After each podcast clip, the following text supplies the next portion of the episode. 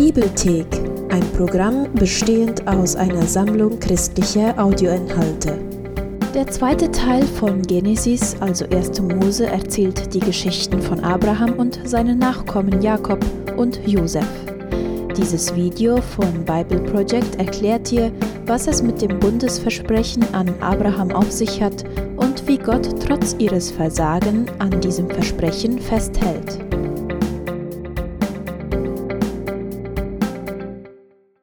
Das Buch Genesis. Im ersten Video haben wir gesehen, wie Kapitel 1 bis 11 die Grundlage für die biblische Erzählung legen.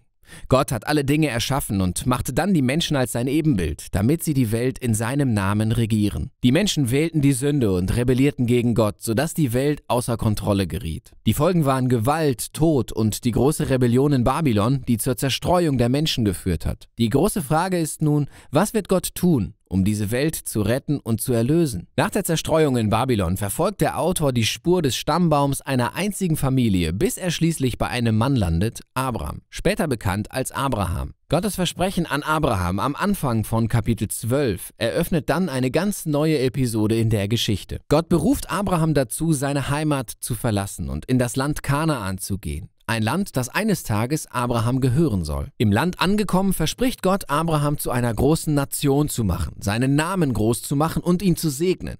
Diese Versprechen sind Anspielungen auf frühere Aussagen im Buch.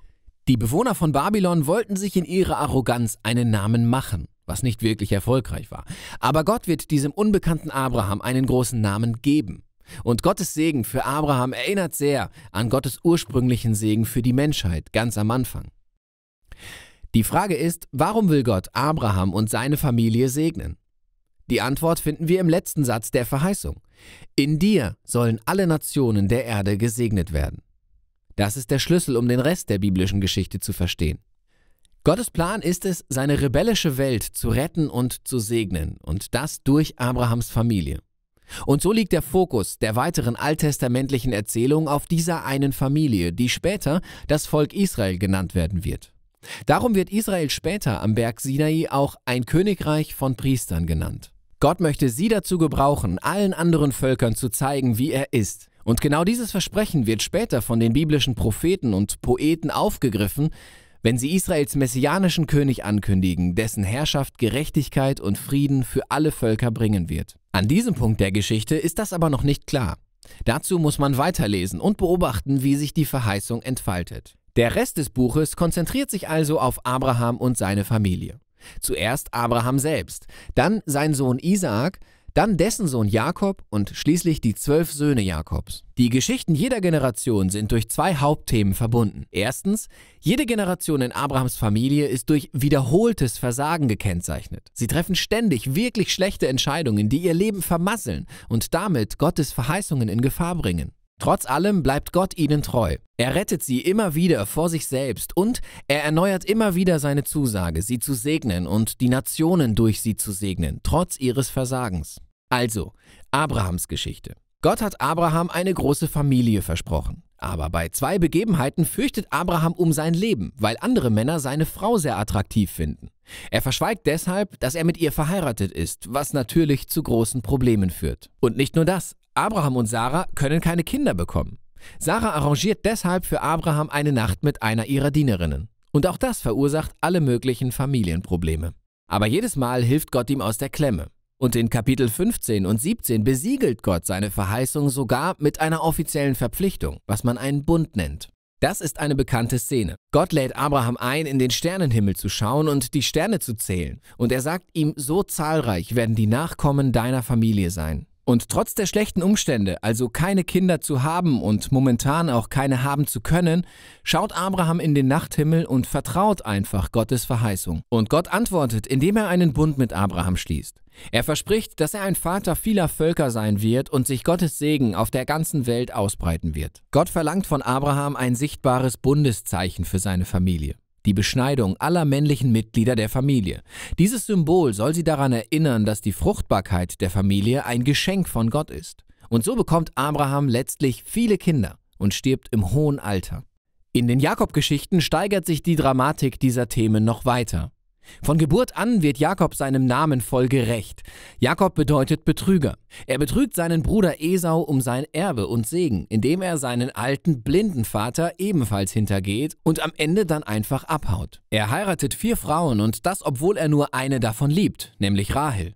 Und dadurch entstehen alle möglichen Rivalitäten in der Familie. Das Einzige, was Jakob demütigt, ist, dass er von seinem Onkel Laban um viele Jahre seines Lebens betrogen wird. Das Blatt hat sich letztlich gewendet. Nun kehrt ein gedemütigter Jakob zurück in seine Heimat. In einer sehr seltsamen Geschichte kämpft Jakob mit Gott und fordert, dass Gott ihn segnet. Manche Dinge ändern sich nie, oder? Wie auch immer, Gott belohnt seine Entschlossenheit und gibt ihm Abrahams Segen und einen neuen Namen.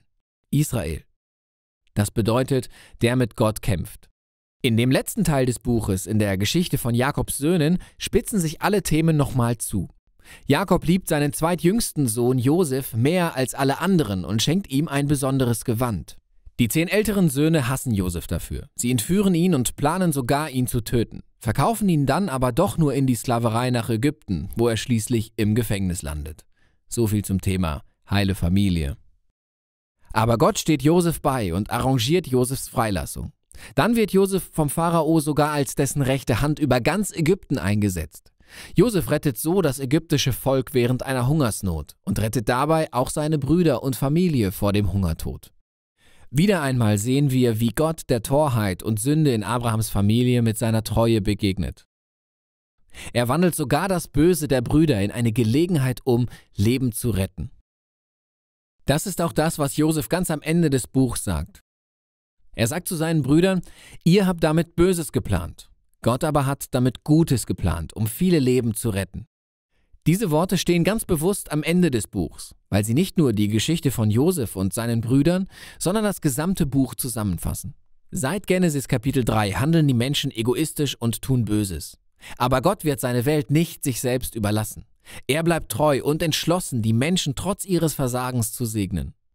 Man sieht das besonders daran, wie sich das geheimnisvolle Versprechen über den Nachkommen der Frau durch das ganze Buch entwickelt. Erinnerst du dich an Genesis 3? Gott verspricht dort, dass dieser verwundete Sieger kommen wird, um die Schlange zu vernichten und die Quelle des Bösen zu beseitigen. Der Autor verbindet dieses Versprechen direkt mit der Linie von Abraham. Das ist ein Teil von Gottes Plan, wie er seinen Segen allen Nationen bringen will. Jetzt wird das Versprechen von Abraham an Judah weitergegeben, den vierten Sohn Jakobs, und zwar so. In einem sehr wichtigen Gedicht in Kapitel 49 liegt der alte Jakob auf seinem Sterbebett und will seine zwölf Söhne segnen. Als er zu Judah kommt, sagt er voraus, dass aus seinem Stamm die königlichen Leiter Israels hervorgehen werden und eines Tages ein König kommen wird, dem alle Nationen gehorchen werden. Er wird Gottes Verheißung erfüllen und die Segnungen aus dem Garten Eden für die ganze Welt wiederherstellen. Danach stirbt Jakob und später auch Josef. Die Familie bleibt in Ägypten und wächst weiter. Aber die großen Verheißungen und Hoffnungen für die Zukunft bleiben doch noch ziemlich offen. Das drängt uns dazu, auf die nächste Seite umzublättern und zu schauen, wie das alles ausgeht. Aber für den Moment ist das alles, worum es sich im Buch Genesis dreht.